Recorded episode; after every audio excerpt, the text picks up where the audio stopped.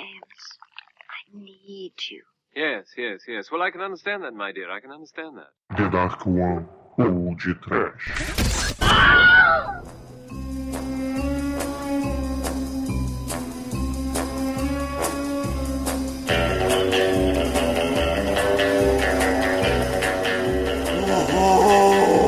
Medo!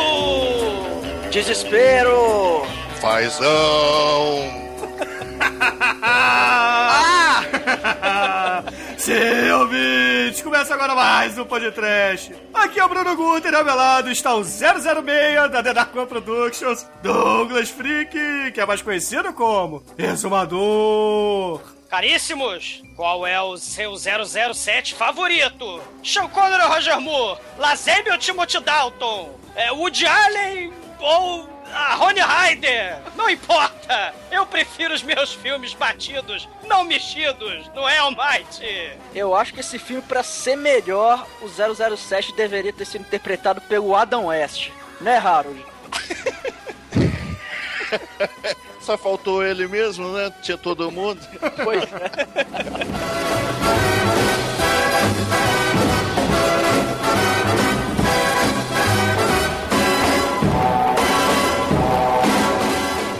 Eu não.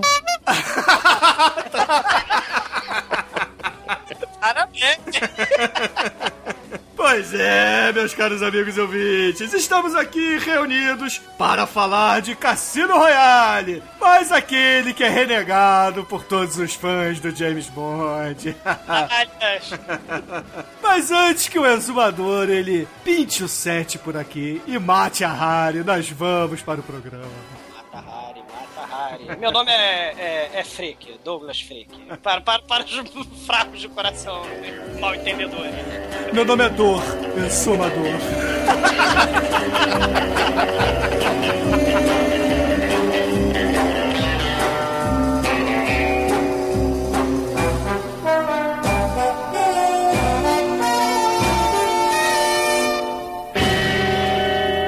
Estão ouvindo Trash, Pod Trash, do site td1p.com.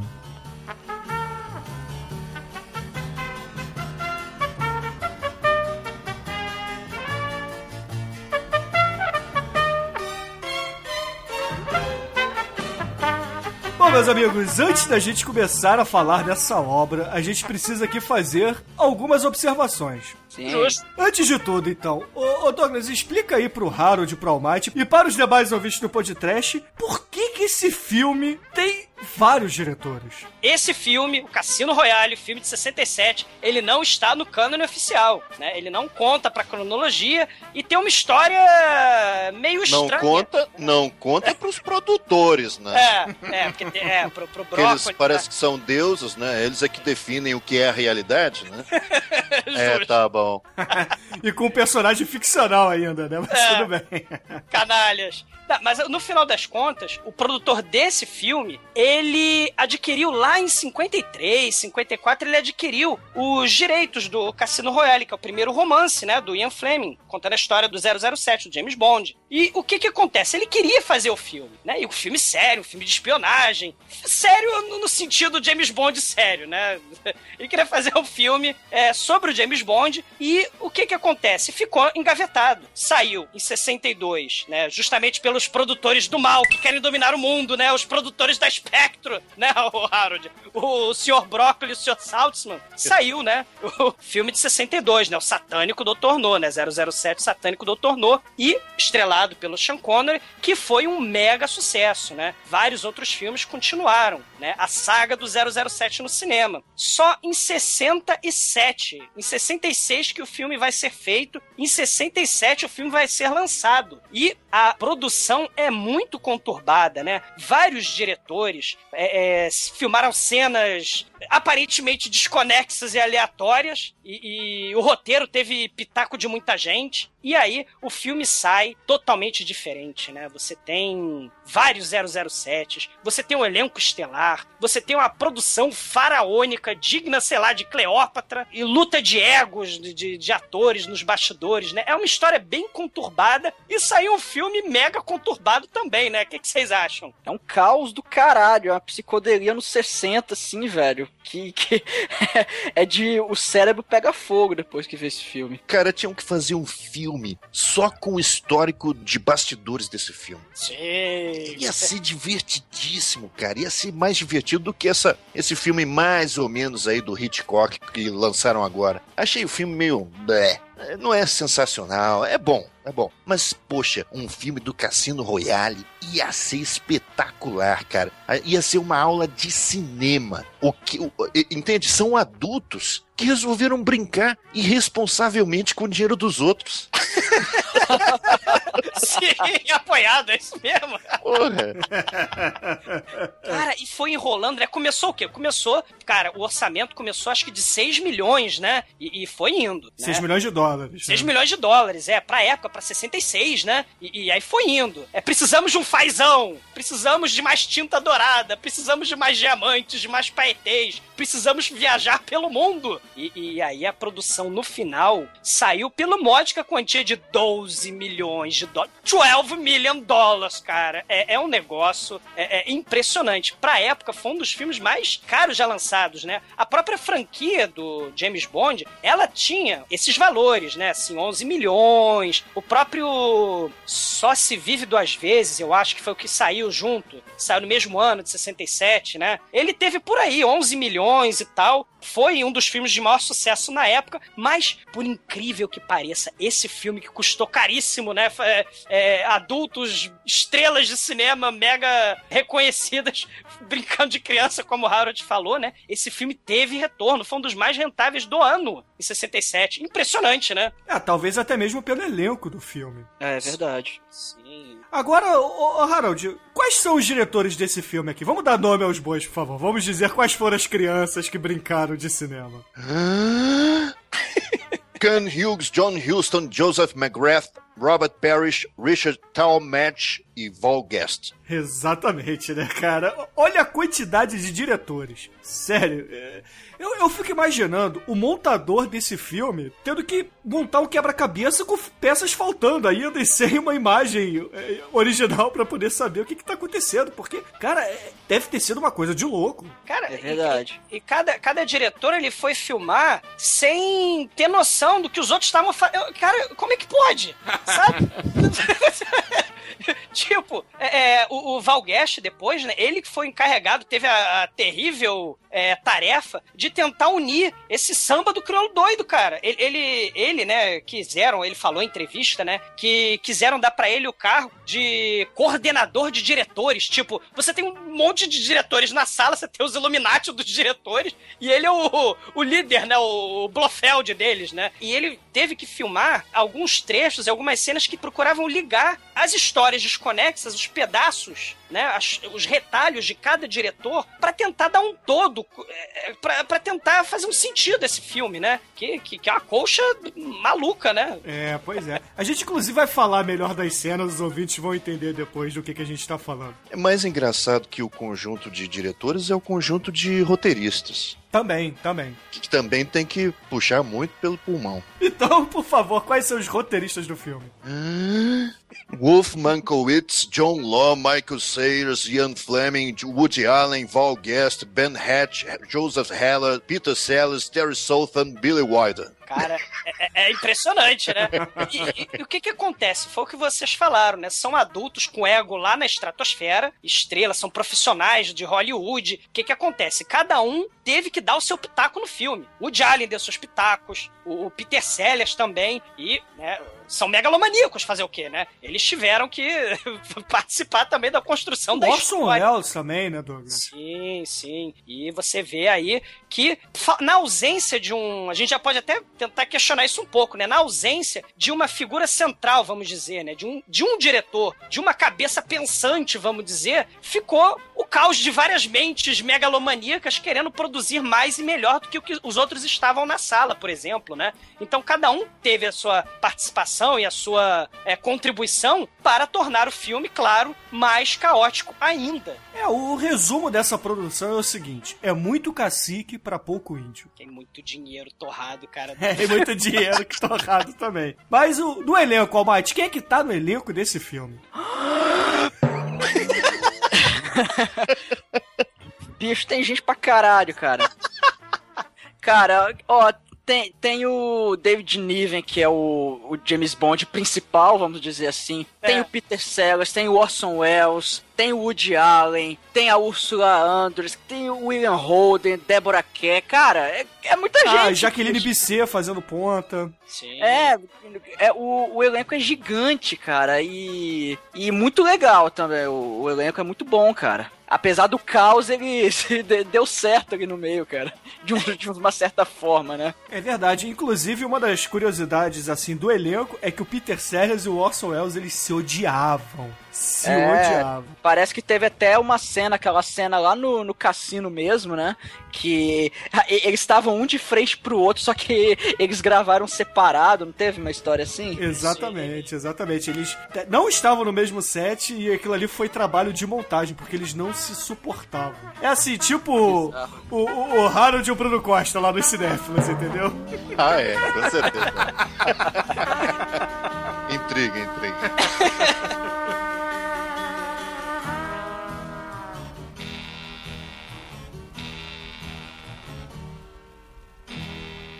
td1p.com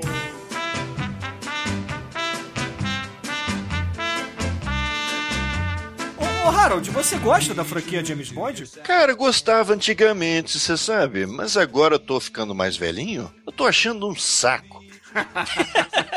Não, é sério, é sério. Desde o Roger Moore, sabe? Eu assisti aquilo, pô, que palhaçada, cara. Não consigo entrar no clima. É, os filmes do James Bond, engraçado, eu sempre tenho essa impressão. Eles são ótimos até o meio. Aí do meio pro final eles viram aquela palhaçada, aquele absurdo estético, aquela megalomania. Enfim, num filme sério, isso é idiota. Entendeu? Se fosse numa comédia, eu conseguiria absorver. Mas é uma comédia involuntária. James Bond, do meio pro final, é uma comédia involuntária sempre. Eu, sinceramente, eu gosto do espírito, sabe? Da, da- daquele homem frio e calculista. Nossa, quando ele mata uma mulher é uma coisa muito carregada, né? Ele acho que matou pouquíssimas mulheres ao longo dos filmes, mas num dos últimos filmes ali do Pierce Brosnan matou. E foi uma cena muito boa, sabe? Gostei muito, porque é um homem sem sem vida, é uma marionete, ele não tem emoção. Isso é uma coisa legal de James Bond. Muito legal. Mas é palhaçada, né?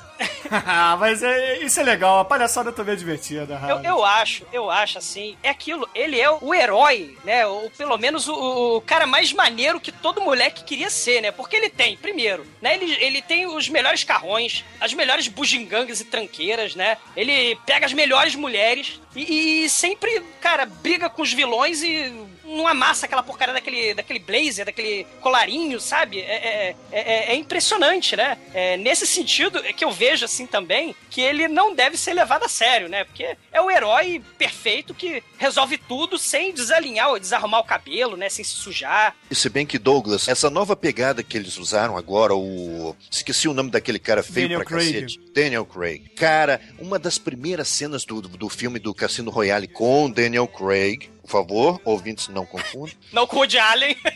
Exatamente. Pô, que cena fantástica, uma cena em preto e branco, o Daniel Craig arrebentando com o cara dentro de um banheiro, que é coisa mais anti-James Bond que isso. Sensacional, cara. A crueza do assassinato. Não tem eh, glamour no assassinato, na morte, né? Pô, ali foi uma cena que mostrou esse é o novo James Bond, um James Bond adulto, um James Bond responsa. Eu gostei dessa pegada nova, sabe? Teve gente que odiou porque traiu a série, mas como eu detestava a série antiga, pra mim, olha, foi sensacional ver James Bond matando o cara frio dentro de um banheiro. Inclusive, na minha opinião, eu não sei nem a sua opinião, Harold. Eu acho que o, o nosso querido Jason Bourne teve muito a contribuir nisso, né? A Jason Bournização do, do James Bond, né? Um sujeito mais sério, um sujeito mais sinistro, por que não, né? Mais sisudo, sem muito a ver com brincadeira. Mais né? Parkour. É, é verdade, né? A cena pô, do Cassino Royale, a primeira cena de perseguição é, é espetacular, né? É foda. do, do parkour, né? Do, do- lá É. na África, né? Pô, é demais, é demais, né? Ele mais impiedoso, é verdade, ele mata pra caramba, né? Ele mata como se não houvesse amanhã mesmo. Esse James Bond novo, né? É, é mais impiedoso, mais cruel. É, e ele é um, é um diamante bruto, né? Porque não tem essa de martini, não tem essa de, de batido não mexido, não tem nada disso. Ele, ele é mais direto. Ele ganhou a licença pra matar e tá explodindo embaixada. Literalmente, né? Qual é o filme predileto de vocês do James Bond? O seu primeiro, Harold. Você tem algum predileto? Ah, Eu acho que é o Cassino Royale mesmo, sabe? Não, se bem que logo em seguida tem aquele A Serviço de Sua Majestade lá, com o George Lazenby. Que final, cara, que final. O filme em si é uma bosta, uma merda. Mas o final, quando ele se casa lá com a baronesa, se não me engano, É. e aí eles estão saindo da cerimônia de casamento. James Bond casou, cara, que coisa absurda! Ele sai com ela no carro lá, legal. Não sei se é um Aston Martin, mas enfim. E aí passa o, o Kojak do lado dele, com o colarinho no pescoço e pau! Estoura a cabeça da esposa. É. Muito é um dos melhores finais. É o melhor final, com certeza, da série. Ah, excelente. Eu, eu gosto muito desse filme também. E você, ô Douglas, qual é o seu James Bond predileto? Não o ator, mas sim o filme. Eu vou, eu vou pela galhofa, cara, porque a galhofa é incontestável, né, durante a série James Bond. E eu vou ficar com a View to a Kill, cara, porque tem nada mais, nada menos do que Grace Jones como uma vilã do mal. e, cara, tem Grace Jones e Christopher Walken de vilão, né? Então você é um filme bizarro, é um filme bizarro. E você, Almighty, qual é o seu 007 predileto? O filme, não o ator. Eu acho que é esse Cassino Royale, cara. o Almighty foi fisgado pelo Cassino Mas qual Royale. Cassino Royale? O do Woody Allen, do Peter Sellers ou do Daniel Craig? Não, do Peter Sellers, cara. Não, do Peter Não. Sellers não, do Orson Welles. E por falar em galhofa e James Bond, o que eu mais gosto é o Moonraker, porque o Moonraker tem o, o Jaws mordendo o cabo de aço do bondinho aqui do Rio de Janeiro. Isso é muito bom. Você lembra desse filme, Harold? Eu me lembro, infelizmente. É muito ruim, cara. Esse é um dos piores. Cara, tem nazismo, samba, caipirinha, é, eugenia. Cara, É muito you gave me when you said goodbye. Walk on by.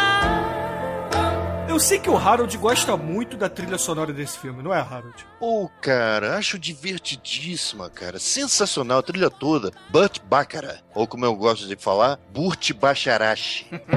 Sensacional. Compositor de primeira linha, é, não é muito conhecido, até porque ele meio que ficou estacionado no tempo, sabe? Ele não evoluiu o seu, seu estilo, ele ficou meio que naquela bossa nova que ele manuseava muito bem, cara. Muito bem, excelente compositor. Uma pena que para as novas gerações ele já é esquecido, não é, não é reconhecido, né? É uma pena, mas o cara tinha um- uma melodia muito legal. E nesse filme, poxa, o tema do Cassino Royale é sensacional, sensacional. sim, o, te- o tema de abertura é, é- é muito bom.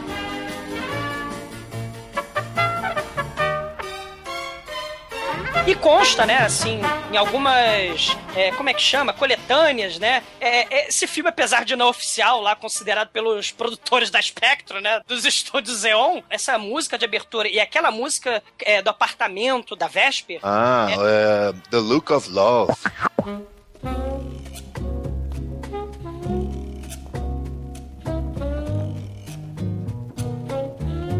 essas, isso, essas músicas costumam constar em algumas coletâneas do, de trilha sonora do 007, sim, né? Junto com as mais famosas, né? Ideia é bacana, né? Esse filme é bacana. Exatamente, exatamente.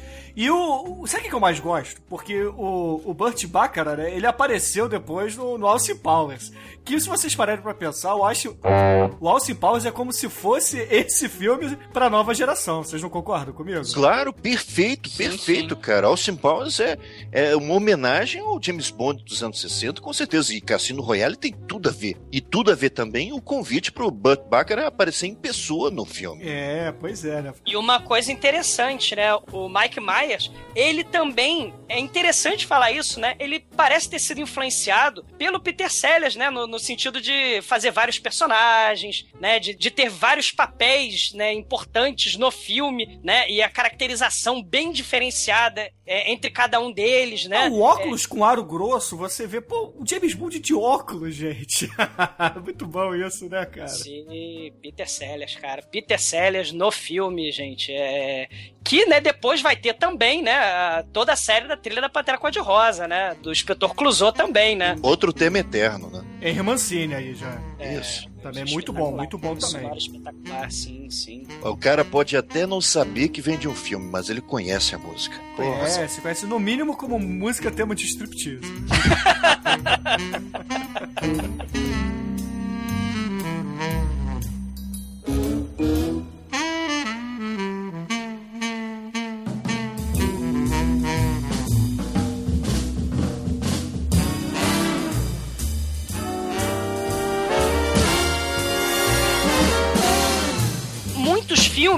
dessa época era uma espécie de seriado do Batman mesmo. É, vários atores mega conhecidos, fodões, é, convidados para fazer participação especial, como por exemplo Modest Blaze, é, é, a Myra Breckinridge, né, que, é, que tem a Raquel Welch, né, que ela é um traveco na verdade, né, mas é, é um filme também que tem a Mae West, né, e tem essa questão maluca dos anos 60, essa psicodelia doida também, o Barbarella com a Jane Fonda. Com o Você- Duran Duran, pô, muito o- bom. co- sim, e você tem, cara, o Danger Diabolique. Ah, do Mário é um Bava. Do Mário Bava, um filmaço, né, de quadrinhos pop, com questão de, de, de espionagem, que também tem esse cenário, essa estética psicodélica, surreal, né, assim como Barbarella também tem, e assim como Skidoo, um filme do Otto Preminger, que também tem uma série de, de personagens, de personalidades, de celebridades fazendo parte desse filme. Né, como esse Cassino Royale, o Skidoo, que é um filme que fala, pasmem, sobre LSD, tem Groucho Marx fazendo papel de Deus. Cara, tem muita gente. Tem o Frank Gorshin, o Burgess Meredith, o César Romero, que, olha só, galera, são, respectivamente, o Charada, o Pinguim e o Coringa, do, do seriado clássico do Batman, né? Cujo Otto Preminger, o diretor, foi o Capitão Frio. Então você tem essa salada maluca nesse filme também, o Skidoo, que é um filme loucaço. É trash demais, mas é muito bacana. Eu simplesmente adoro, né? E recomendo pra quem gosta também, não percam de jeito nenhum, procurem, que é muito bacana, né? Olha, em, em matéria de cinema, você falou, né? Mas também afetou. As séries de televisão também foram infectadas, né? Por essa, por essa, essa, essa loucura, né? Essa psicodelia. Aquele, Os Vingadores, que é um seriado britânico. O Prisioneiro, que é um seriado, é uma minissérie, na verdade, alucinadamente absurda, sabe? Completamente, é, como é que se chama? É, é, não, não é nem revolucionário, é, é, é, é- é insano mesmo. Porra louca, pode falar.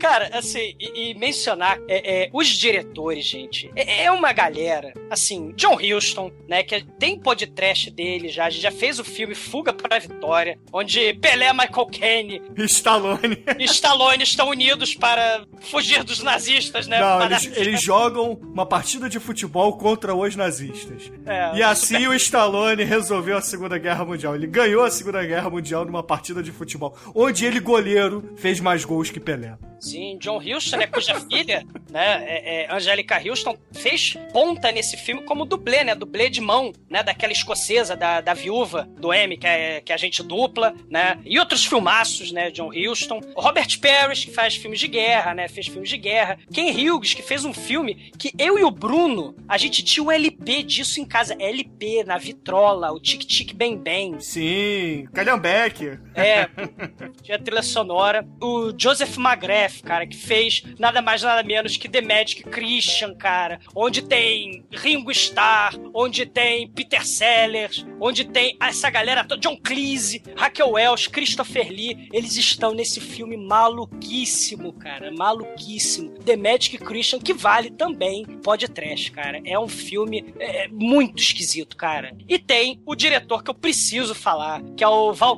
Guest. Esse, ele fez os primeiros filmes de ficção científica da Hammer. Ele fez aquela série Quatermass, né, que é um cientista que faz um foguete que vai pro espaço. E aí tem um o, o- o primeiro filme, né, tem, tem os astronautas que vão, né, pro espaço, voltam, né, tem um que volta, só um, e ele tá infectado com, com alienígena do mal, e o alienígena do mal come todo mundo, mata todo mundo, contamina todo mundo. Tem mais dois filmes, só que só o primeiro e o segundo é que são dirigidos pelo Val Cara, né, que vai fazer também outras coisas pra Hammer. É importante falar desse esse cara, cara. Esse cara, esse cara é bom. Você assistiu, Harold, The Quatermass Experiment? Não faço a menor ideia. Cara, é, é bacana, é bacana. É Hammer. É trash, é Hammer, é trash. É, é Hammer é trash. Se é Hammer, é. É bom. Cara, a Hammer está para a Gollum Globus, né? É, é a Gollum Globus europeia. Sim, é importante falar dessa galera, cara. E claro, né? Todos eles uniram seus poderes e saiu cada um, né? Com. lançou seu anelzinho: fogo, ar, água, terra, coração. Né? E aí, eis que surge o Capitão Planeta Cassino Royale, cara, que é esta obra maluquíssima, né, cara? É, é. Absurda, mas vale a pena. Join the Casino Royale fun movement. Mr. Bond, I'm Lieutenant Mathis of the Special Police. Peter Sellers is James Bond. Ursula Andress is James Bond. David Niven is James Bond. Woody Allen is James Bond. Joanna Pettit is James Bond. Casino Royale is too much for one James Bond. Orson Welles is the heaviest heavy of Smirch. Dahlia Lavi is James Bond. I'm the new secret weapon.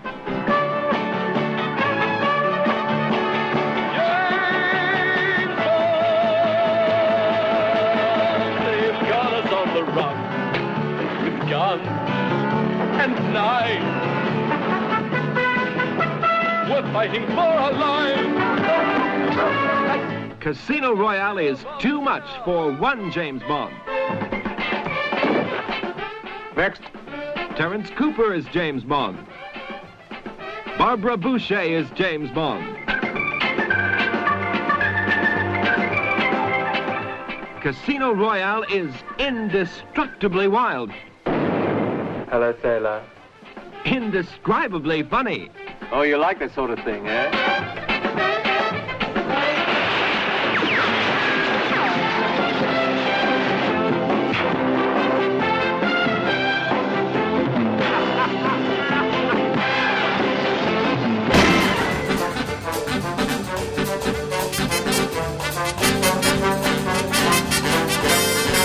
Vários agentes estão sendo mortos pelo mundo, independente da agência. É, ou seja, a KGB registrou isso, o M5, que na verdade é, é, eles não chamam de M6, eles chamam de MI5 no filme, o FBI e por aí vai. É, todos eles registraram uma grande mortandade e estão muito preocupados com isso, portanto, resolvem falar com James Bond, que nessa época é um espião aposentado. E, o que eu acho interessante é essa questão do James Bond ser totalmente é, é, original, né? O David Niven, né? Ele não quer saber da mulherada. Ele é quase um monge, sacerdote celibatário, né? Tem muita crítica, né, a, a essa geração, né? Fazendo até brincadeira com os filmes, né? Da série, da franquia mesmo. Do, do mas- Sean Connery na época, né? é, que ele fala, caramba, hoje os espiões, né, deixam cadáveres de mulheres por todos os lugares do planeta, por todos os quartos de hotel do planeta, e, e andam com armas e tecnologias bizarras, né? São, são adultos com brinquedinhos, né? Não, é verdade, mas o, o David Niven, o verdadeiro, verdadeiro James Bond, ele fala uma coisa muito legal. O nome e o número dele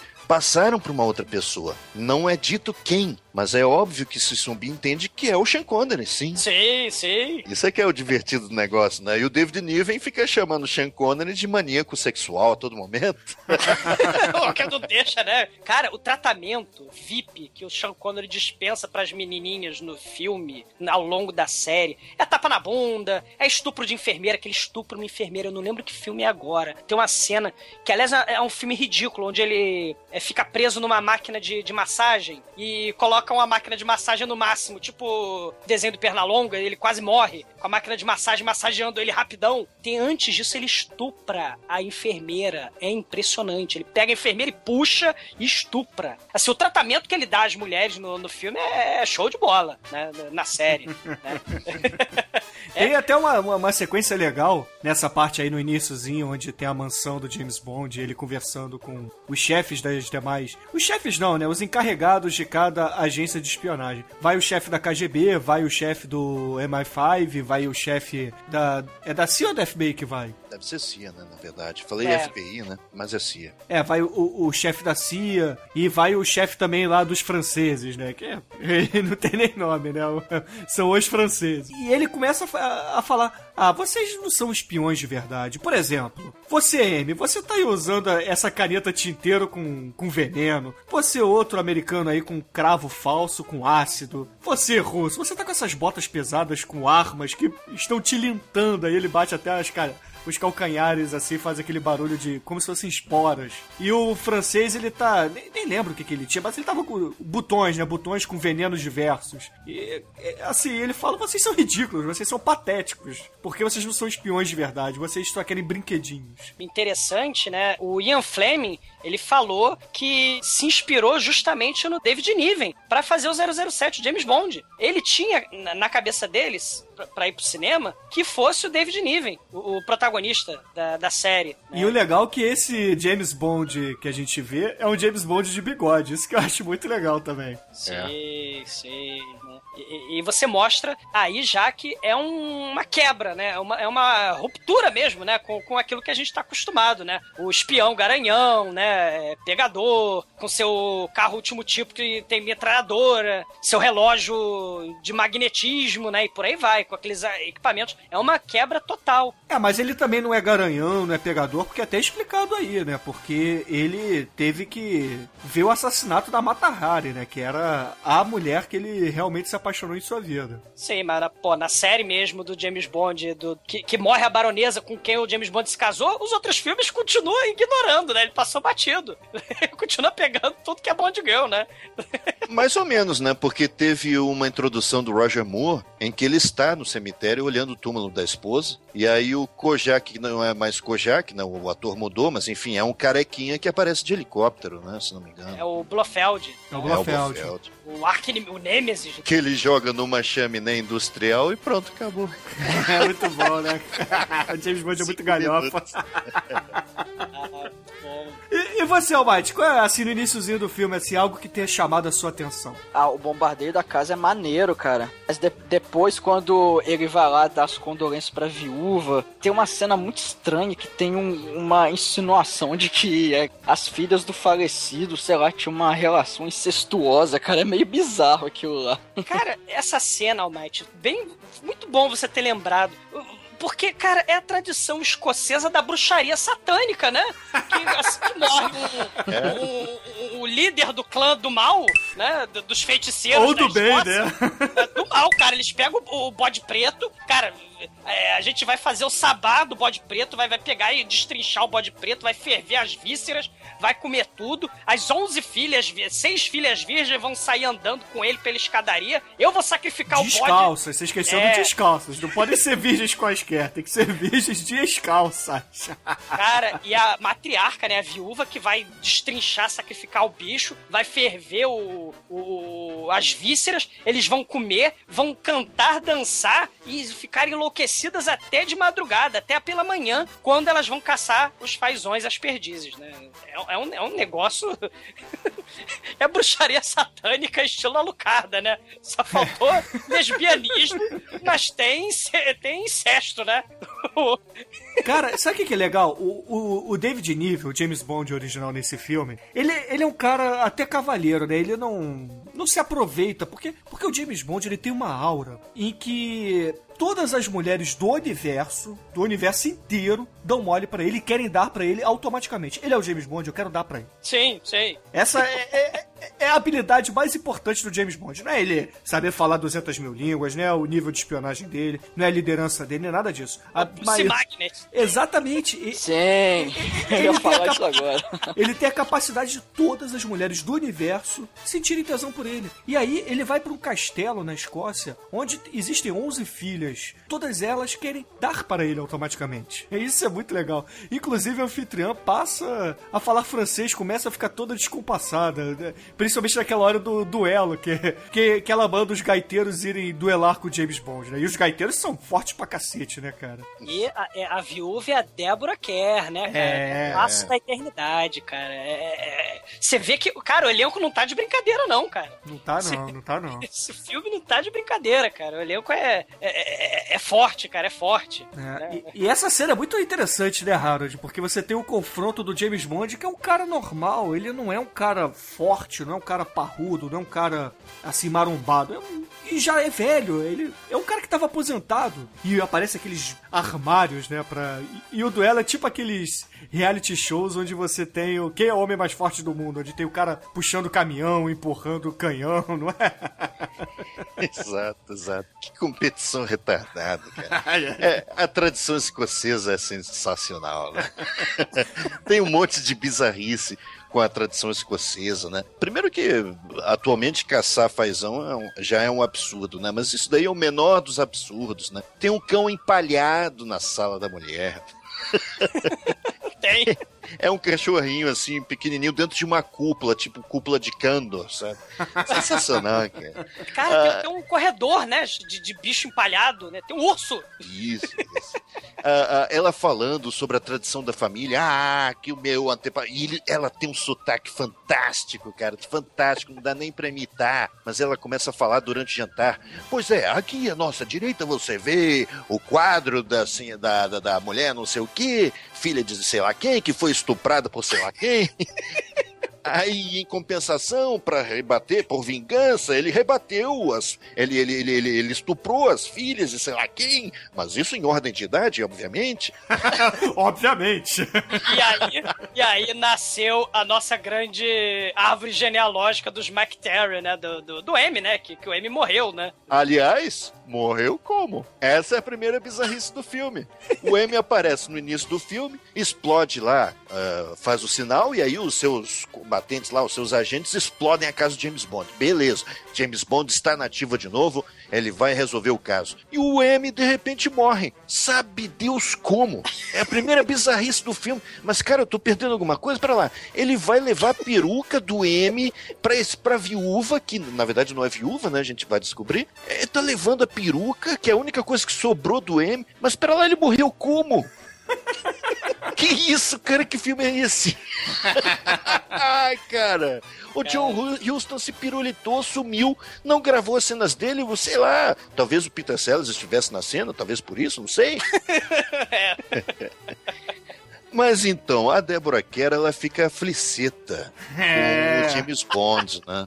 E ela tava bonita, pô, ela já tinha uns 40 e poucos anos nesse filme, mas tava muito bonita. Mais até do que quando era jovem, sinceramente, sinceramente mesmo. Muito bonita. E ela lá chega no quarto de James Bond. O James Bond parece um virgem, né? Ele não se mexe na cama, ele tá gelado na cama, vendo aquela mulher entrando no quarto dele. E quando ele recusa a proposta, né? Ah, você, segundo a tradição, você tem que me possuir, não sei o quê. Você pode usar esta esta flecha mágica dentro de mim me possua, James Bond. Não, não quero nada, não, não. Eu quero seu Goldfinger, James Bond. Me dê seu membro de ouro. Ele recusa e por isso que ele vai lá de gladiar com os escoceses malucos lá com aquelas bolas de pedra, cara, que não tem sentido. É muito bom. E o legal é que, um pouco antes disso, tem a tradição escocesa que é o gaiteiro descer as montanhas toda vez que o, o, o Max Brambos. morre, cara. Isso é muito bom. Aí a filha fala assim: Olha, a gente já sabia que o papai morreu. Ah, aí o, o David Niven, mas por quê? Como é que você. Quem deu a notícia a vocês? Ah, o gaiteiro, ele desceu as montanhas. Mas que gaiteiro? Ah, o mesmo de 600 anos atrás, porque é o mesmo que desce as montanhas. É, é o Highlander, né? Exatamente, é, é o Sean Connery, entendeu? Do Highlander. Não, mas a teoria do Highlander desce as montanhas o ser imortal, né? Para espalhar medo, horror, desespero, né? De saias. De saia. É o Highlander. Diretamente da Escócia. Eu, eu facilmente usaria a saia, sabia? Aquela saia de escocês. É mesmo? Eu, eu, não, eu não, não duvido, Bruno. Porque afinal de contas deve ser muito mais fácil pra fazer xixi. Ba- imagina, você só levanta. É mesmo, né, cara? Eu nunca tinha pensado nisso. As Não, mulheres, mas- então, ah, no, no banheiro das mulheres não tem, então, vaso sanitário? Elas fazem em pé? Não, eu quero saber, eu nunca entrei. Meninos têm pipi, meninas têm pepeca. Aí você, aí você corre no erro, Bruno. Pra usar saia, você tem que usar calcinha. Não, as preparadas não usam, você nunca escutou não, só as, só as cachorras. Aí então você seria uma cachorra, né? É. ser mijando e marcando seu território. Eu femininos. Eu seria uma Ah. escocesa cachorra. Cara, uma vez eu me lembro de uma viagem, eu tava de carro tal, na rodovia, eu tava passando por uns lugares que eu nunca tinha ido na vida. Aí parei num posto de gasolina, né, pra me aliviar. Aí, quando é que é a chave do banheiro? Não, não, não, já tá aberto. Ah, tá bom. Entrei lá, não tinha porta. É por isso que tava aberto. Ah, tá bom. Aí entrei assim num dos cubículos e tinha aquelas privadas que ficam no chão. Vocês já viram isso? Sim. Nunca tinha visto na minha vida. Era no chão a privada. Eu, cara, como é que isso funciona? Como é... E se eu fosse defecar, como é que eu ia fazer aqui, Você cara? fica de cócoras. Cara, é, é- é- é- é além da imaginação isso pra mim. Tô dentro de um episódio do Além da Imaginação. Eu nunca vi isso. É que nem as três conchas do Demolidor, né? O filme do Stallone. Você, você ia ter que fazer o exercício do David Niven no começo do filme. Você ia ter que exercitar os seus. Seus esfíncter com todo respeito. Isso, é, é verdade. Bem pensado, né? Tá a explicação. O James Bond tá preparado para tudo, cara.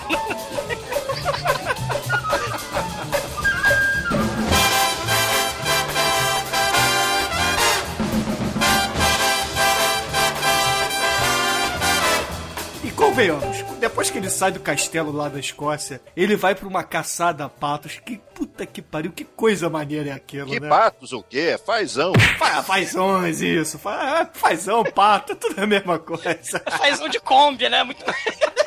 Os fazões na Kombi muito avant-garde, né?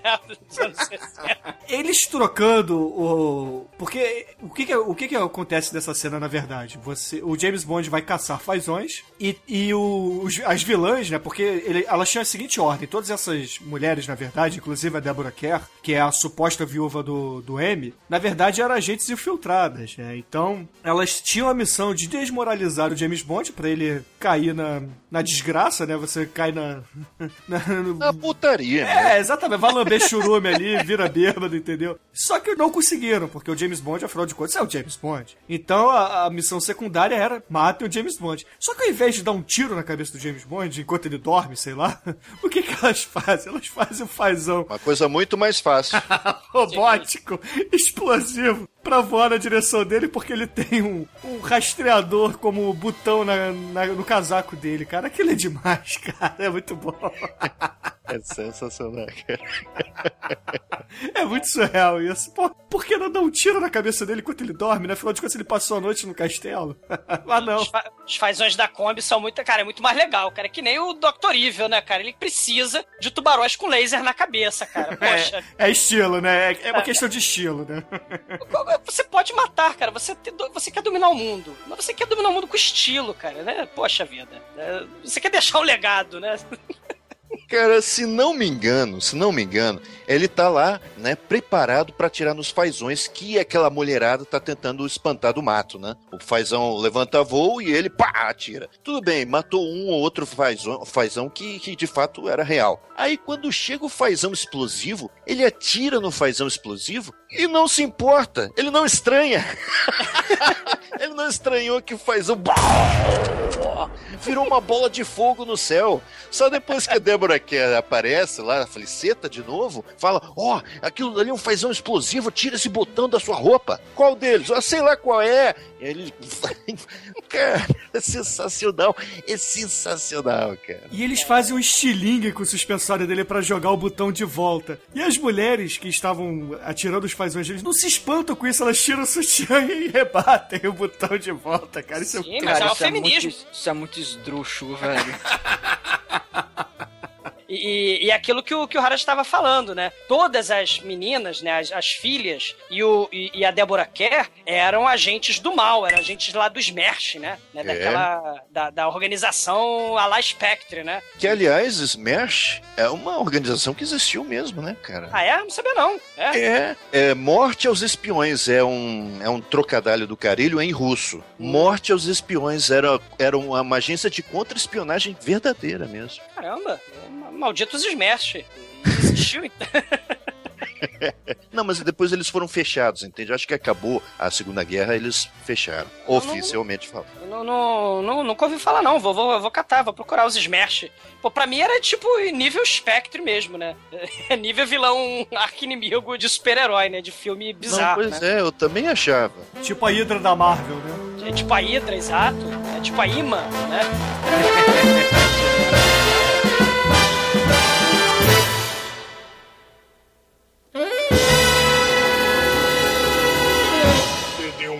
td1p.com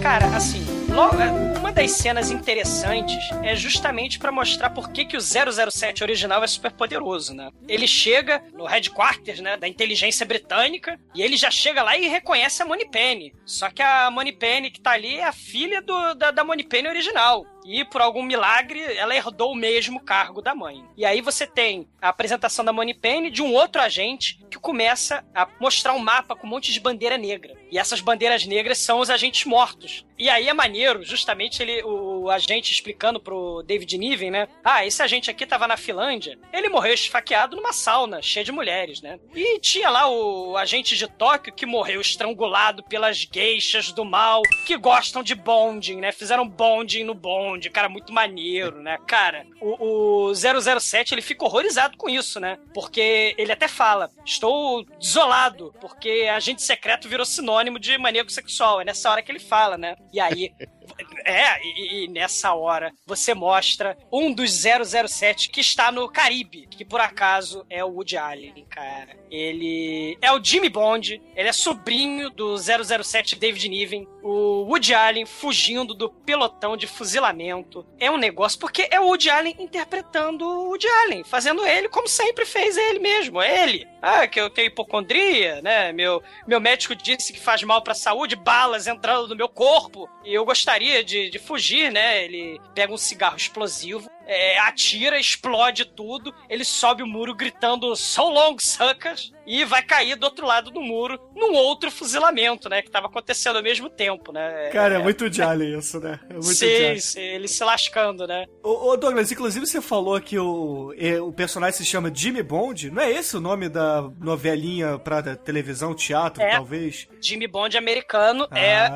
é, é, o nome do, do, do sujeito americano, do, do, personagem, né? Americano, pra, pra essa novela é, americana, né? Sobre Será que talvez seja. Será que talvez seja até por isso que ele usou Jimmy Bond? Ah, não sei, cara, não sei. É, é ah, Jimmy pode ser, uma é. pontadinha, né? Porque ele fala que o Sean Connery tá fazendo televisão, por isso que ele foi retirado do mapa mundi.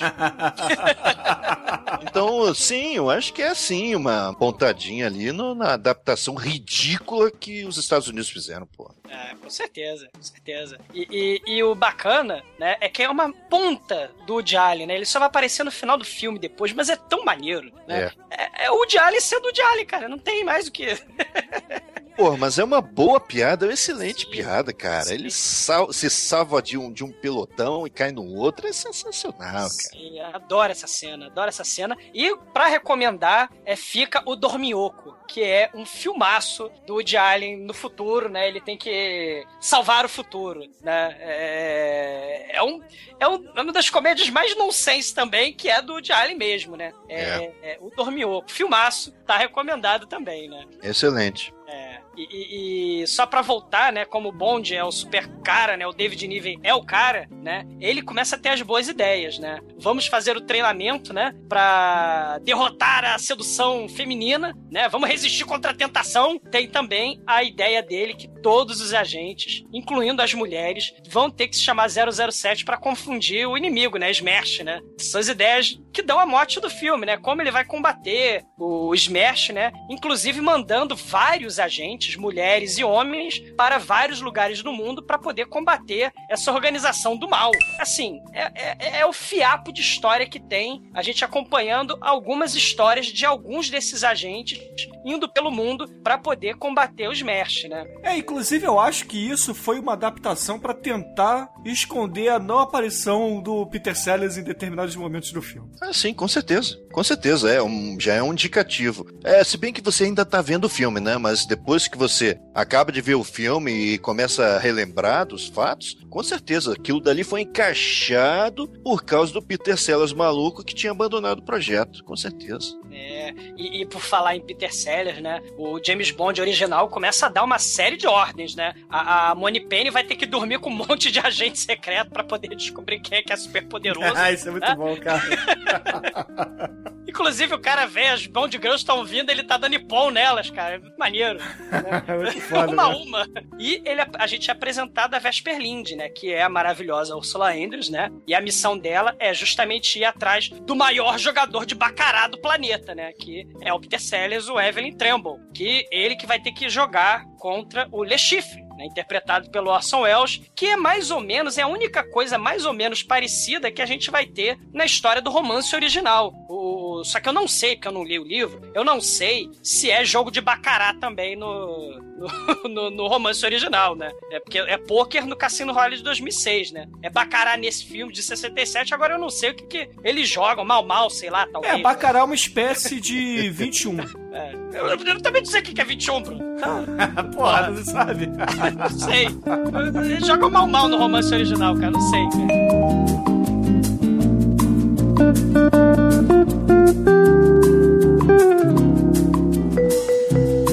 É muito maneiro, principalmente a cena do apartamento da Vesper Lind, a Ursula Andrews, você tem a definição, o exemplo de uma decoração de apartamento anos 60 em Londres, cara. É tudo fosforescente, é peixe dentro de aquário gigante, é vaso gigante, é, é ostentação pelo simples fato de ostentar a estátua pra lá. Cara, é a né? estátua do Lorde Senhor da Inglaterra, cara. É, o Lord Nelson. Ele É. foi retirado lá da Praça Trafalgar, foi comprado pela Úrsula, que é estupidamente rica, e colocou no jardinzinho dela. Agora, isso em si tem consequência no filme. Cara, uma coisa que faz sentido no filme, olha que coisa louca. O quê? Tem uma coisa que faz sentido no filme. A estátua do Lord Nelson foi retirada da praça. Essa praça depois aparece com uma, uma coisa lá muito estranha que não é desse mundo. Ah, exato. E você poderia me explicar o que uma coisa tem a ver com a outra? Eu não sei, eu só sei que uma cena tem consequência na outra, o que nesse Ah. filme já é uma coisa impressionante. Sim, é verdade. É verdade, é verdade. E é nessa cena, Harold, quer dizer, na cena, não, não da Praça Trafalgar, né? Na cena do apartamento da Vesper Lind, né? Que você toca a The Look of Love, né? Com a Dusty Springfield, que é muito bonita essa Que música. clássico, que clássico. É, é mu- muito bonita mesmo. To hold you, feel my arms around you. How long I have waited, waited just to love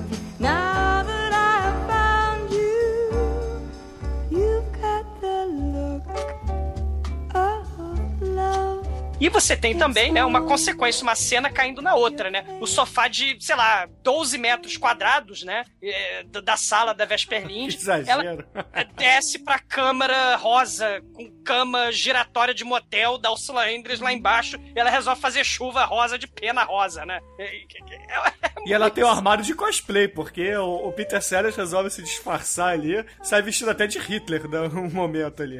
É muito bom. Ela, ela tem um galo do tempo. Sabe aqueles galos do tempo? Só que de cristal anos Ga- 60. é, galo português, que você. É. Ele vai mudando de cor conforme se vai chover ou não. Cara, é, é muito surreal, cara. É muito surreal. E aí começa, né? Ele, ele imita todo mundo, né? O Peter Sellers usando seu talento, né? Ele se disfarça de gente pra caramba, né? De, de ator, de, de, de político, Lúcio né? Lautrec, Napoleão, Hitler. Sim, sim. E aí, a Vesper, nesse ponto, é parecido também, né? Ela que fala que vai dar o dinheiro, porque ela é podre de rica, né? Ela fala que vai dar o dinheiro. É, nesse filme, a Vesper Lind dá 100 mil libras, né? Que é pra, pra poder entrar no Cassino Royale. Bem diferente dos 10 milhões, 10 milhões de dólares, né? Pra você entrar no, no Cassino Royale de 2006, né? É inflação, né, meu filho? Porra. Cara, é um absurdo. 40 anos de inflação dá nisso, porra. Cara, e aí tem várias outras cenas absurdas, né? Aí já é o momento Peter Sellers e o Ursula Andress no filme, né?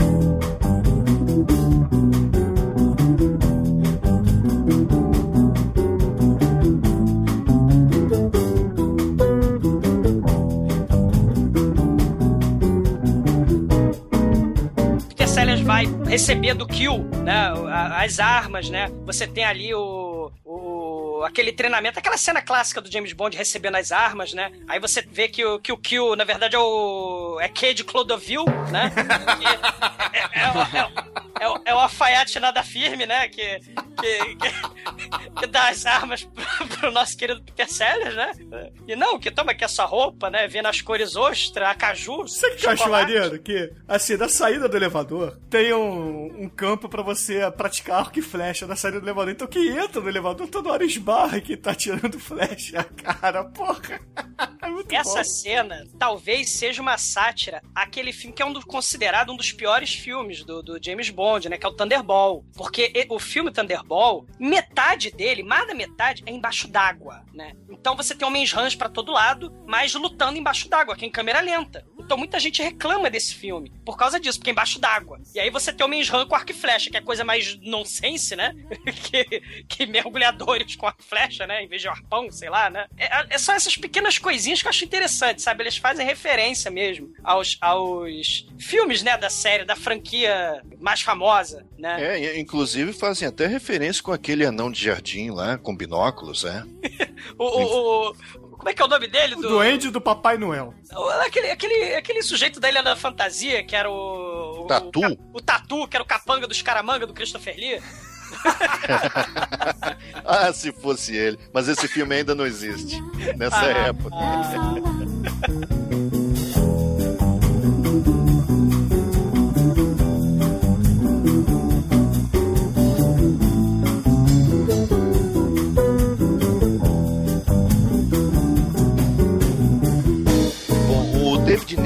ele chega à conclusão que ele precisa da ajuda da própria filha, que se chama Mata Bond, para que ela se infiltre numa organização, é, uma escola de espiões. Imagina só, uma escola de espiões que fica lá, bem no meio, bem na fronteira entre a Alemanha Ocidental e a Oriental, lá em Berlim, quero dizer. E aí ele vai lá para as Índias, sei lá para onde que ele vai, pro inferno que o parta, encontra a filha e aí convence a filha a participar de todo aquele esquema, né? Ah, você é espiã que nem a minha mãe? É! Ai, que legal! Tem, inclusive, esse recrutamento da Mata Hari é, é muito Bollywood aí. Aquela, aquela coreografia É de dança, aquilo é muito legal. Cara, ela é a Virgem Celestial do altar sagrado. muito bom. Só que ela faz questão de dizer que ela é virgem só no nome, né? Porque ela tá lá com os eunucos lá né? do, do templo. Ela pega o narguilé, toma chazinho de de papoula. Ela tá muito feliz lá. Aí vai o pai dela incomodar ela lá, né?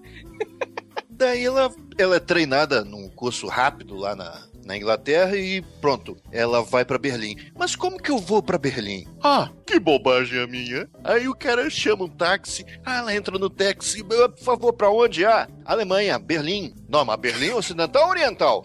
Ocidental, claro. Ah, então tá bom.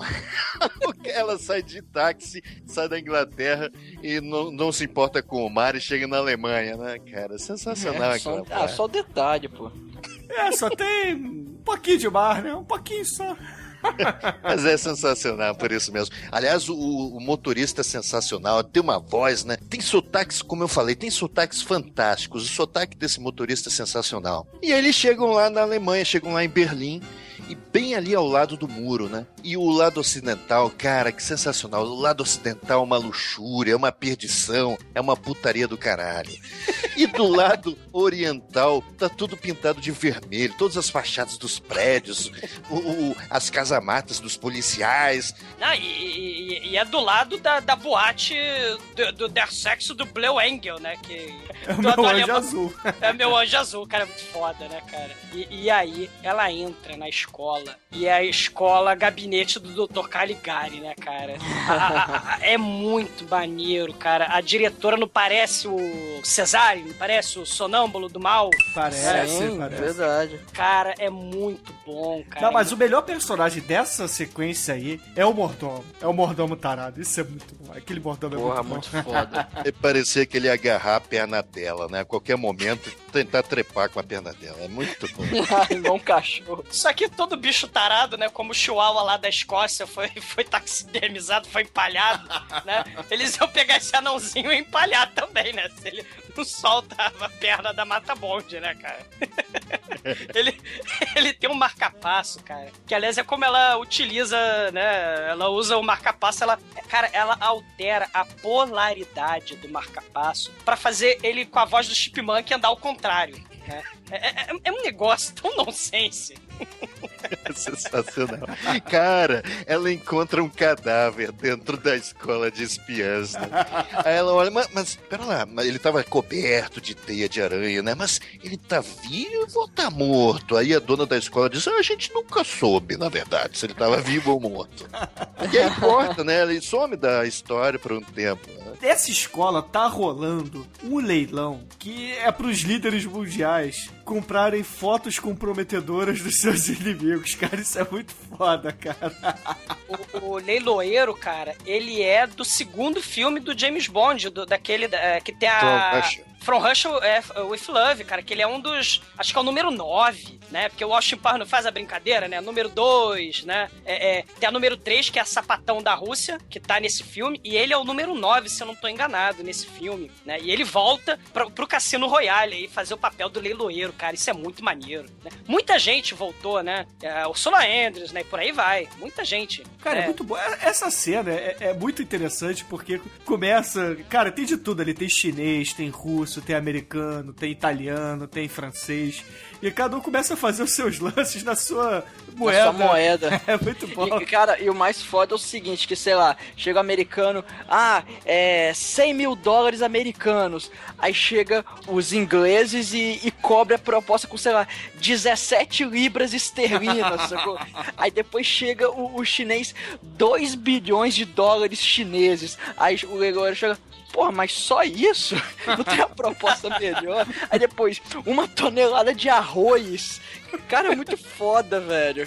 E sem mencionar, né, que o Harold estava falando da brin- do, do, do morto-vivo, né? O leilão é a brincadeira do morto-vivo, né? Quem tá sentado faz oferta, quem tá em pé eh, não faz oferta, né? É Eles ficam brincando de sentar e levantar, né? Aqueles sexagenários militares, né? Brincando de senta e levanta pra fazer as ofertas, né? Muito bizarro. Mas aí a Mata Bond, que é uma pessoa de várzea, uma pessoa ligada, ela, o que que ela faz? Ela vai lá no escritóriozinho da projeção, lá o escritório, né, que você fala, sei lá, a sala de projeção. E ela pega o slide e pega a caixa toda de slides. Por quê? Porque aquela caixa, ao ser vendida, ia dar o dinheiro pro Le Chiffre, que pagaria, com esse dinheiro, pagaria a sua dívida com o Smash. Essa é a sequência de pensamento. Se, bem que a gente não tá se importando com a sequência de pensamento nesse filme, né?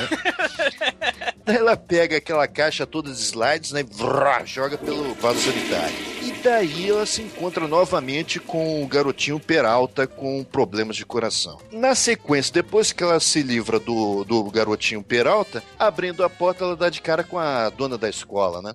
Ela bate a porta com violência. A mulher vai pra trás, ela perde o equilíbrio, cai em cima do defunto, o defunto adiciona a pistola e pau! Estoura o estômago dela. É sensacional isso, cara. Sim, sim. Cara, é, é- é muito bom. E esse cenário. Cara, o filme esbanja em cenário, cara. Esse cenário tá de parabéns, cara. É a década de 20, sei lá, do, do- da Alemanha, cara. É, é muito legal, cara. É muito expressões bacana. alemão, cara. Muito Sim, sim, é muito bom, cara. Muito bom mesmo. Tá de parabéns. Eles não pouparam, eles fizeram que nem o velhinho do Jurassic Park, né? Do Parque dos Dinossauros. Eles não pouparam despesas, cara. Eles foram até o fim. Até o vaso sanitário da mulher brilha, gira de forma é, magnífica, né?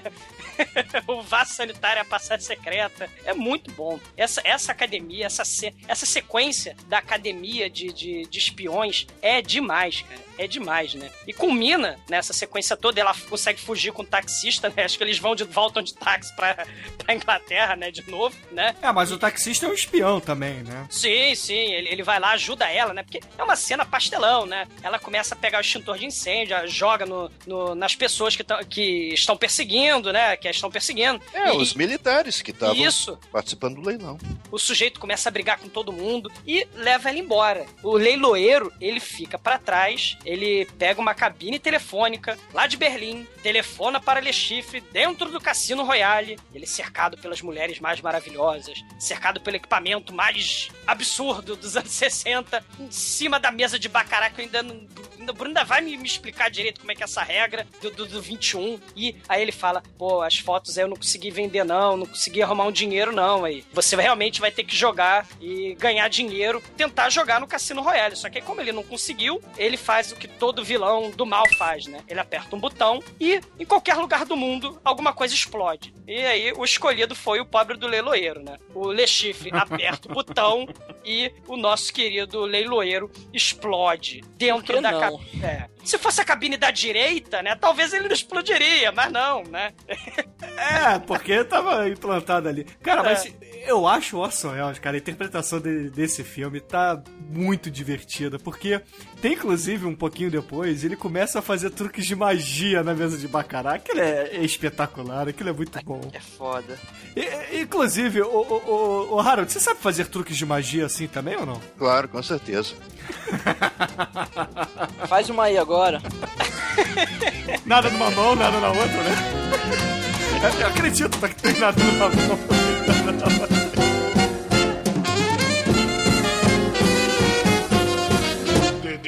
td1p.com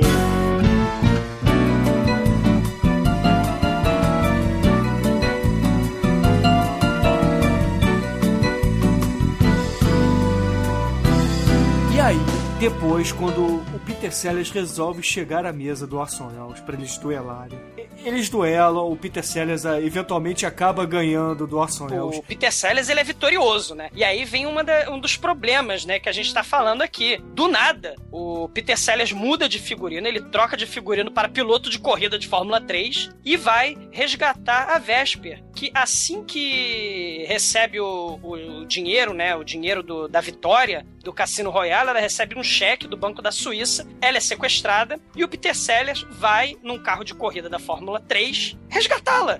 Só que aí a cena é cortada abruptamente, né? É, tem um corte onde o Peter Sellers diz que vai perseguir, não persegue, é cortado e ele já aparece amarrado numa cadeira com um buraco, como no romance original e como no Cassino Royale de 2006. Ele aparece amarrado numa cadeira né, e capturado. Só que Le Chiffre desse filme é Orson Welles, né, cara? Ele não, não, não faz qualquer tortura, né? Ele faz mind games, né? E só que é mind game anos 60, com LSD, né?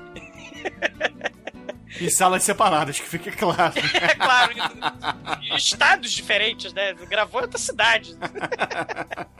Cara, e aí você tem a mente deturpada do Peter Sellers sendo explorada de forma psicodélica, né? Você tem cenas de várias mulheres de biquíni, você tem a parada de gaiteiros escoceses. O Peter Sellers, ele se olha naquela parada de gaiteiros escoceses, ele grita help, né? Assim como os Beatles, ele precisa de help. E aí aparece Vesper Lind. Aparece Vesper Lind com uma metralhadora, uma gaita de folha, metralhadora na mão, e ela metralha todo mundo, inclusive o Peter Sellers, né? Só que, claro, como o filme tá todo truncado porque o Peter Sellers abandonou as gravações ou foi demitido, né? Não sei, eu não sei se ele foi demitido, se ele abandonou. Não se sabe ao certo muito bem, né? É. Algumas pessoas dizem. É, é, depende se a biografia é autorizada ou não. Isso, aí no final das contas, o milagre da edição, né? É, é, você acaba mais ou menos entendendo, é complicado, você acaba mais ou menos entendendo que a Vesper metralha o Peter Sellers. É, é, tem cenas desconexas ali, mas estão unidas de forma a tentar fazer você entender que a Vesper metralhou o Peter Sellers e ela é uma agente dupla, né? Ela é do mal. Veja, a Smash não era o inimigo,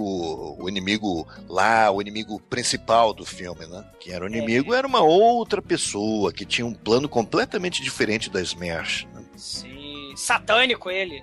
É. o satânico Dr. Noah. E um pouco alienígena, talvez. É.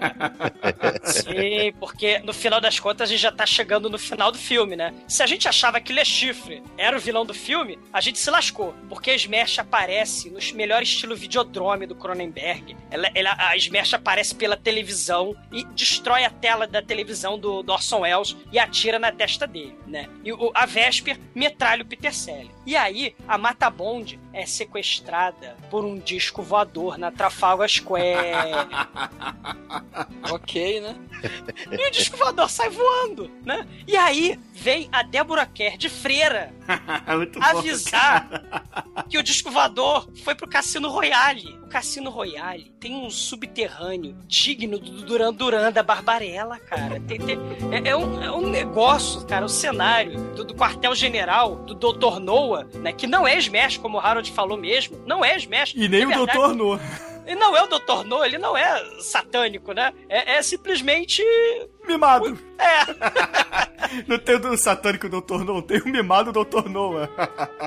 Cara, é muito. A gente passa por uma quantidade de cenário tão surreal. Uma- uma- uns cenários vermelhos, uns cenários verdes, azuis, né? É tanta cor, tanta coisa berrante. É, mas são lindos. São São. fantasticamente lindos. Muito bonitos mesmo. Sim, tem, tem, tem um que é um verde que é demais, né? Hipnótico, né? Eu É- acho que são digitais, não, não é em forma de digital ali, as manchas na parede? Parece. Tem, tem aquele. aquele no- tem um- uma, uma sala branca que tem aquela, aquela espiral hipnótica, né? Sim, sim.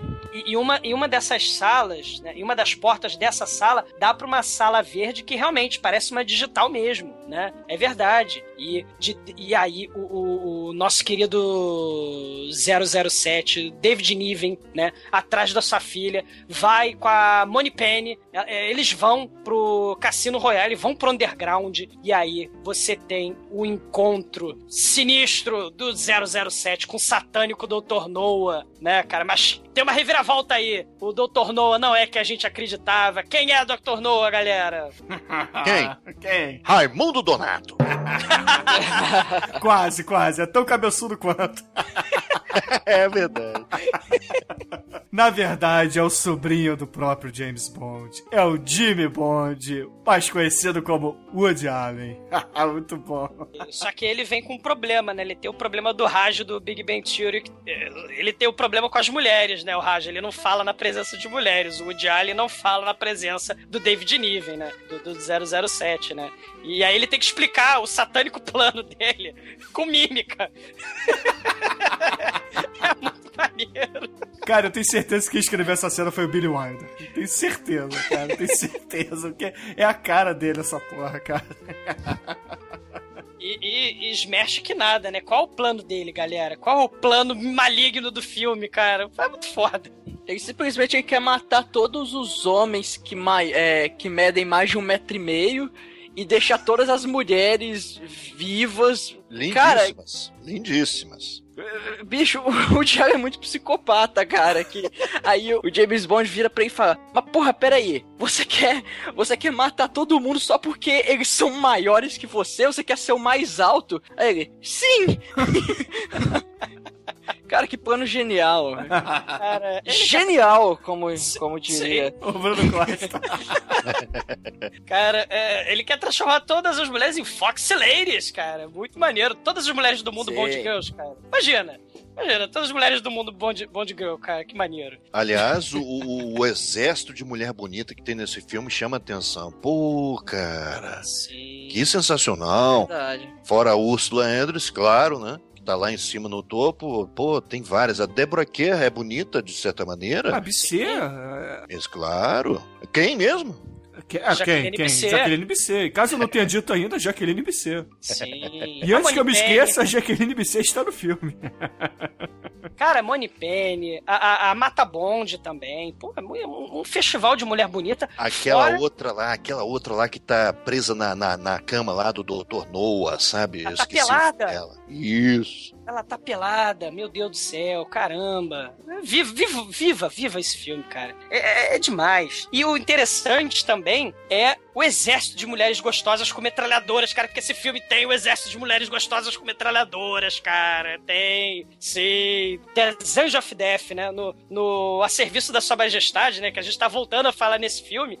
O plano do, do vilão é pegar mulheres gostosas de todos os lugares do planeta, fazer com que elas disseminem a praga do mal, né? Matar todo mundo, né? E o plano do nosso querido Woody Allen é um pouco parecido, né? Ele tem os bacilos do terror, né? Ele quer matar todo mundo que é mais alto que ele e transformar as mulheres em mega gostosas, né? Não, cara? e também ele tá substituindo os líderes mundiais. É, eles têm- Isso, verdade. Ele tem os robôs, né? E alguns ele já até substituiu o que ele fala. Gente, todos os líderes mundiais, inclusive o presidente da Transilvânia. Até ele tá lá. Todo mundo, cara, todo mundo, né? E, e no final das contas, o Woody Allen tá fazendo isso por inveja do James Bond. Por quê? Porque o James Bond, na verdade, é quem? É aquele cara que pega todas as gostosas, é o cara que se dá bem, né? O Woody Allen, coitado, ele é o roteirista, diretor, escritor, ele não pode ser o James Bond, né? Mas esse filme subverte isso, cara, isso é o genial, né? Obrigado, meu caríssimo Bruno Costa. Isso que é o genial desse filme, porque ele subverte. O Woody Allen quer ser pegador, ele vai fazer isso. Ele não quer dominar o mundo, ele só quer um mundo melhor para ele, cara.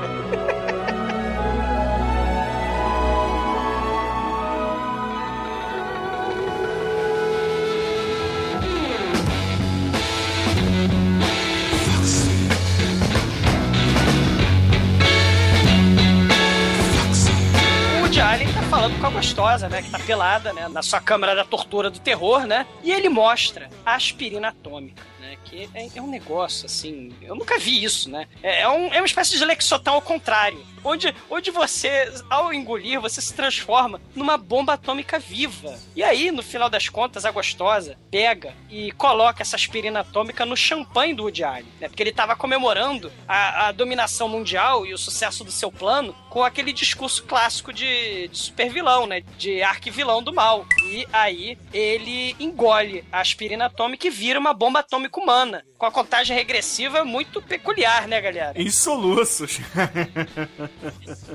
Exatamente. Mas aí como é que é o final do filme, Harold? Caos. É, simplesmente isso. É a teoria do. do- como é que você chama isso? É é a entropia do universo, sabe? É quando, é quando tudo se desfaz, o argumento se desfaz, as atuações se desfazem, a lógica se desfaz. É, tá tudo um caos, meu filho. É impressionante. Só faltou animais correndo de um lado pro outro na cena. Não, não, faltou, não. Pois não é, faltou. teve. Cara, Duas focas, duas focas querendo se matar no filme. Filmaram a cena em que elas se estranharam, se mordiam. Cara, que que, que, que é isso? É o filme do James Bond com focas brigando. Cara, isso é foda, cara. Cara, passa um Frankenstein durante a cena. E, cara, esse Frankenstein é o cara que vai ser o Darth Vader logo mais, cara. É o corpo, né? Não a voz, né? Tem de tudo, cara. Tem de tudo. A gente descobre que a Vesper, ela é, na verdade, agente do mal, né? Não é do Smash, ela é do agente do Woody Allen. Chega a cavalaria, literalmente, né? Faroeste, índio, né? É cavalo. É o o Woody Allen soluçando e a bomba vai explodir. Roleta voadora, bolha de sabão. Chimpanzé, cara. A roleta voando, cara, isso daí podia virar o pôster do filme. Aquele monte de gente lá atrás correndo, alguns até estão rindo porque tem gás, é, gás do riso. A, a roleta, ela começa a liberar o, o gás, né? Mas a roleta girando no, no, no ar, é, olha, é, é a cena emblemática desse filme. Não faz sentido, mas está ali. É sensacional. E é por isso que esse filme é sensacional, cara. Sim. É, é- é um final caótico, anárquico, né? É aquela anarquia que, poxa, é- é- também é o final do Banzé no Oeste, que é um outro filmaço. Eu adoro. Pra mim é um dos meus filmes favoritos do Mel Brooks, o Banzé no Oeste. E o final também é totalmente louco, insano, como o final do Cassino Royale, cara. Como o final desse filme, cara. Isso é demais, cara. É, é foca, chimpanzés. Uh, Jean-Paul Belmondo aparece ali pra uma cena do filme, pronto, acabou. O elenco todo tá dentro daquele cassino, mais participações especialíssimas. Tem a arma que atira de trás pra frente, pra suicida. Tem de tudo, tem de tudo, tem de tudo. Cara, até o momento em que o Woody Allen, né, soluça o soluço final. Né? Cassino explode e todo mundo morre, todo mundo vai pro céu.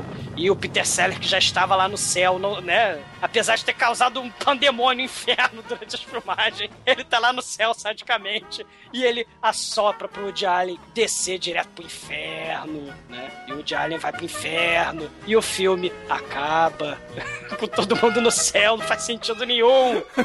E com o cérebro escorrendo pela orelha, né? Caos, caos, muito caos, cara. Mas é um filmaço, um filmaço.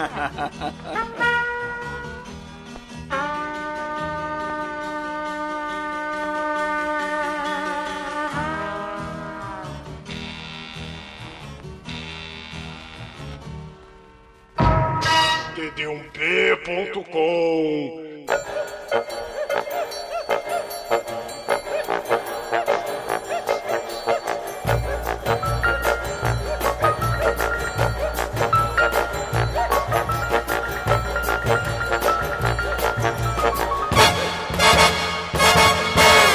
Almighty, quais são suas considerações finais e, claro, a sua nota de 0 a 5 para o filme não canônico do James Bond? O filme é um caos, velho. É, é anos 60, psicodelia, maluquice, é falta de nexo, problemas de bastidores, problemas de direção e edição e de tudo, de roteiro, de caralho. Só que, cara, o, o filme, no meio dessa bagunça, eles acabaram.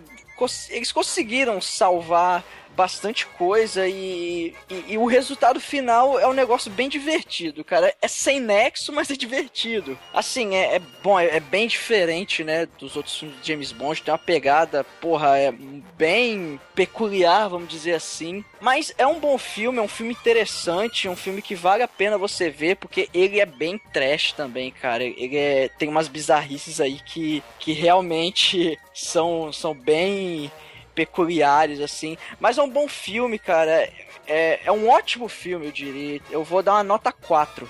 Ah, muito bem, cara. Eu achei que você ia dar nota 1 pro filme, sabia? Ah, tá doido, porra. O filme é divertidíssimo, cara. Com o elenco fodão também. muito bom, muito bom. E você, meu querido irmão, quais são suas considerações finais? E, claro, a sua nota de 0 a 5 para Cassino Royale. Cara, assim, a minha teoria, né, para a qualidade de filmes, assim, eu vejo assim, quanto mais bizarro, melhor. E, e, e é aquilo, isso aí é extravagância. Cassino Royale é, é esse excesso, é, é- é- é falta de, de bom gosto, de, de senso de limite, né? É uma, é uma extravagância pura e simples. É caos generalizado, é anarquia, é subversão, né? Ele tá brincando com o ícone do- dos super-heróis, né? Do, do- da franquia, uma das franquias de maior sucesso de Hollywood, que é o James Bond. Né? Ele tá brincando, tá subvertendo é crise de identidade. Você tem isso, cara, transformando todos os agentes em 007. Você tem esse problema de identidade, você não sabe quem é quem. E você não se importa. O que você tá se importando, na verdade, não é com o sentido do roteiro, não é com o nexo da, da história. Você tá se importando com a cara de pau, no melhor sentido que eu tô querendo dizer. A cara de pau dos atores, dos escritores, dos diretores, de mostrar essa, essa, essa ódio ao excesso, essa ódio aos anos 60, esse tipo de absurdo só era possível nos anos 60. Eu adoro filmes assim. E esse filme. é- Tirando, claro, né, os egos, a megalomania, a, a megalomania da- da- de- desse pessoal, tirando isso, esse tipo de, de, de problema, que são problemas menores, apesar dos egos gigantes, né? É, são problemas menores. Eu vou dar uma nota 5 pra esse filme. Eu sabia, cara. adoro esse filme. É, quanto mais absurdo e bizarro pra mim, melhor. E nada melhor do que os anos 60, cara, pra te mostrar o que é absurdo de verdade, cara. Nota 5. ah, muito bom, muito bom. E você, Harold, eu queria que antes de você dar as suas considerações finais e, claro, sua nota, você dissesse para os ouvintes do podcast onde eles podem te encontrar na internet. Olha, pode ser através do Cinecast. Tô lá quase sempre. E de vez em quando apareço no Nerdcast também. E, claro, quais são as suas considerações finais e a sua nota para Cassino Royale? Puxa, Cassino Royale. Veja esse filme com carinho, gente. É um filme divertidíssimo.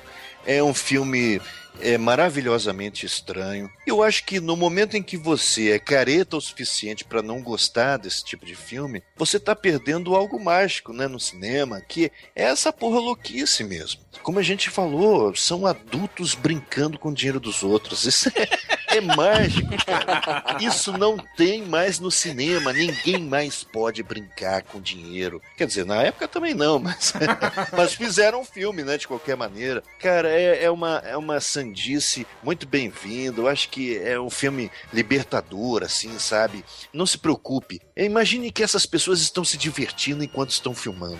É sensacional. Quando não estão brigando, né? Estão se matando, né? É claro, o Peter Sellers, ele, ele, eu acho que ele foi realmente o causador de grande estrago nesse filme. Até porque se a gente pensar bem nas cenas dele no filme, são cenas muito sem graça. Não tem graça nenhuma na participação dele. Ele não é um, não, ele não está sendo cômico nas cenas em que ele aparece. Que coisa tá, incrível, né, ele cara? Tá, sei lá, parece que ele tá querendo fazer sério, né? Exato. Tem que levar Exato. a sério, né? Exato, eu acho que ele tá pensando que o filme é sério. O que não faz sentido, né? Cassino Aliás, Royale não. Pois é, não, mas vários atores, quando leram o roteiro, pensavam que o filme era sério. Claro, por causa da série de, de filmes, né? Com o Sean Connery. Muitos deles assinaram ali, concordando participar, porque estavam pensando que iam participar de um filme sério. E o Peter Sellers ficou, ficou com isso na cabeça o filme inteiro. Incrível, né? O cara não, não criou nada engraçado. Nem mesmo quando ele se fantasia lá de Hitler, de Napoleão, eu acho engraçado, cara. Não acho engraçado. Acho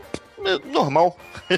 é Peter Sellers, aquilo ali é Peter Sellers. Não é, não é. O Peter Sellers não tá aí, não tá ali. Tá ele tá em outro Love. lugar, ele tá em outro lugar. É Strange Love, ele tá What's New Pussycat, um outro filme maluco também dessa época. Tanto é que a música desse filme, What's New Pussycat, tá nesse filme quando a Mata Hari, quando a Mata Bond puxa uma tampa de bueiro, sai uma música de dentro dele. Bom, de qualquer maneira, nota, nota 5. Ah! eu Excelente sabia, filme. eu sabia que tinha amor nesse coração Android. E, e olha que a gente tá falando de um filme, é, é, ele é caríssimo, né? Mas ele tem essa questão do. Se é que se pode dizer do improviso trash, vamos dizer assim. Porque o roteiro claramente, cara, passou pela mão até sei lá, do zelador, cara. E a minha nota, caríssimos ouvintes, para Cassino Royale aqui no Podcast é uma nota 5, então eu não posso dar nota diferente. o que levou a média de 4.75 para esse filmaço. Porra Caramba. louca demais, cara. É, é o filme Justo, que justo. é o filme que qualquer um precisa assistir. É claro que se você é um cara sisudo, é um cara que pensa, ah, eu não posso ver filmes que sacaneiam o James Bond porque ele é um ícone do cinema. É, sabe, beba umas cervejas e veja com o exumador, porque você vai se divertir.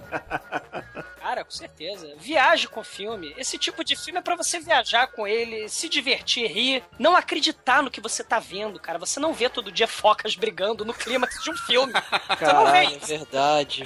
Nossa. Talvez no filme do, do Terence Hill, né, cara? Mas. Mas. Ou dos Trapalhões, né? É, mas esse veio primeiro, esse que é importante Pois é, pois é, pois é.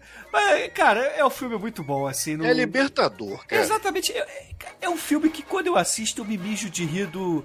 Principalmente com o David Neal. Cara, o David Neal no filme tá demais, demais, demais, assim. É- é- Aquela cena inicial onde ele tá segurando a- a- as bolas de concreto, aquilo ali pra mim é, é o must do filme, sabe? É, é a melhor parte do filme. Mas com tudo isso dito, eu quero aqui, antes de tudo, agradecer ao Harold pra ter disposto um pouco do tempo que ele tem pra falar de, de um filme que, surpreendentemente, ele gostou, né? Porque eu não acreditava que ele ia dar nota 5 pra Cassino Royale. Ah, gosto muito, me divirto demais com esse filme, gente. Pô, que filmaço, que filmaço. É muito bom, claro, né? ele tem vários problemas estruturais nele, né? A gente já falou a respeito, não vou ficar me repetindo. Mas é uma diversão, cara. É, lib- é uma experiência libertadora. Relaxa, cara, relaxa e assista esse filme. Você vai se divertir enormemente. É, é aquela máxima, relaxa e goza. Vai, meu filho. É Relaxa isso e aí. goza. É, relaxa e goza.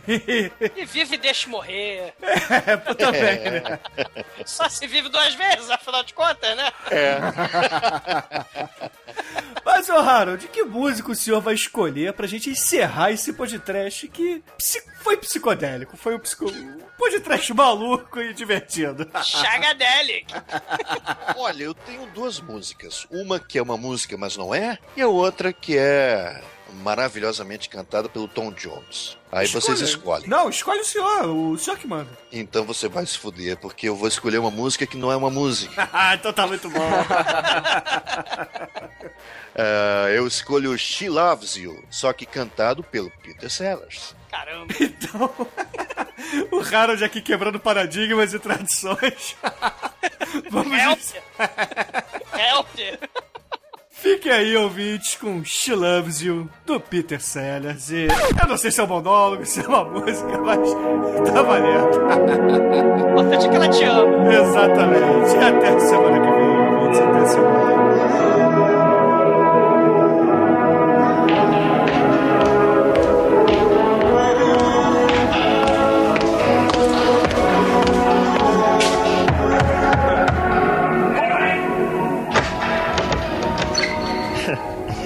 Have made several experiments and I have come to this conclusion. So? You think uh, that you have lost your love. Well, I saw her yesterday. It is you that she is thinking of, and she's told me what to say. She says she loves you. Yeah! Yeah? Yeah? She loves you. Yeah! Yeah? Yeah? She loves you. Yeah! Yeah! Yeah, yeah, yeah. Uh-huh. She said you hurt her so. Good. She almost lost her mind. and now she says she knows that you're not the hurting kind. She says she loves you. Yeah! Yeah, yeah, she loves you. Yeah! Yeah, yeah, she loves you. Yeah, yeah, yeah. yeah. You know, it's up to you. I think that it's only fair. Pride can hurt you too.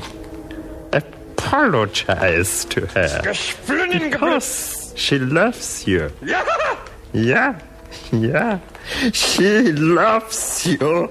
Yeah! Yeah. Yeah! Yeah! Yeah! Yeah! Yeah! Yeah! Yeah!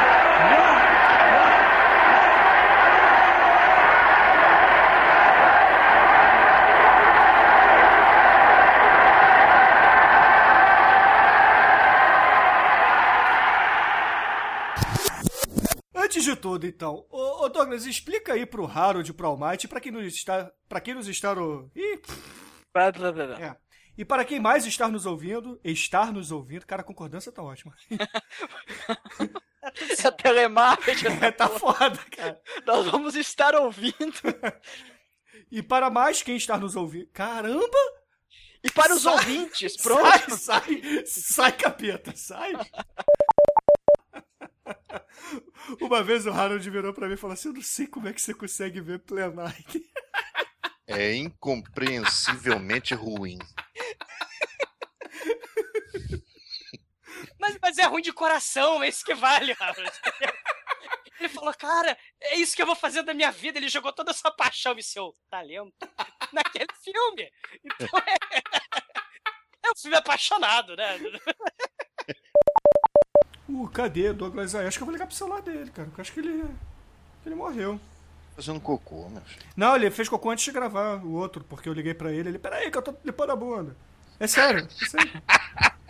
A não ser que ele esteja com diarreia, né? Vamos pensar. Cara, sem detalhes, por favor. Você não precisa falar isso, não.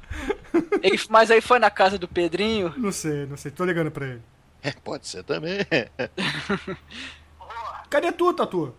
Vamos, vamos. Então, então apareça, porra.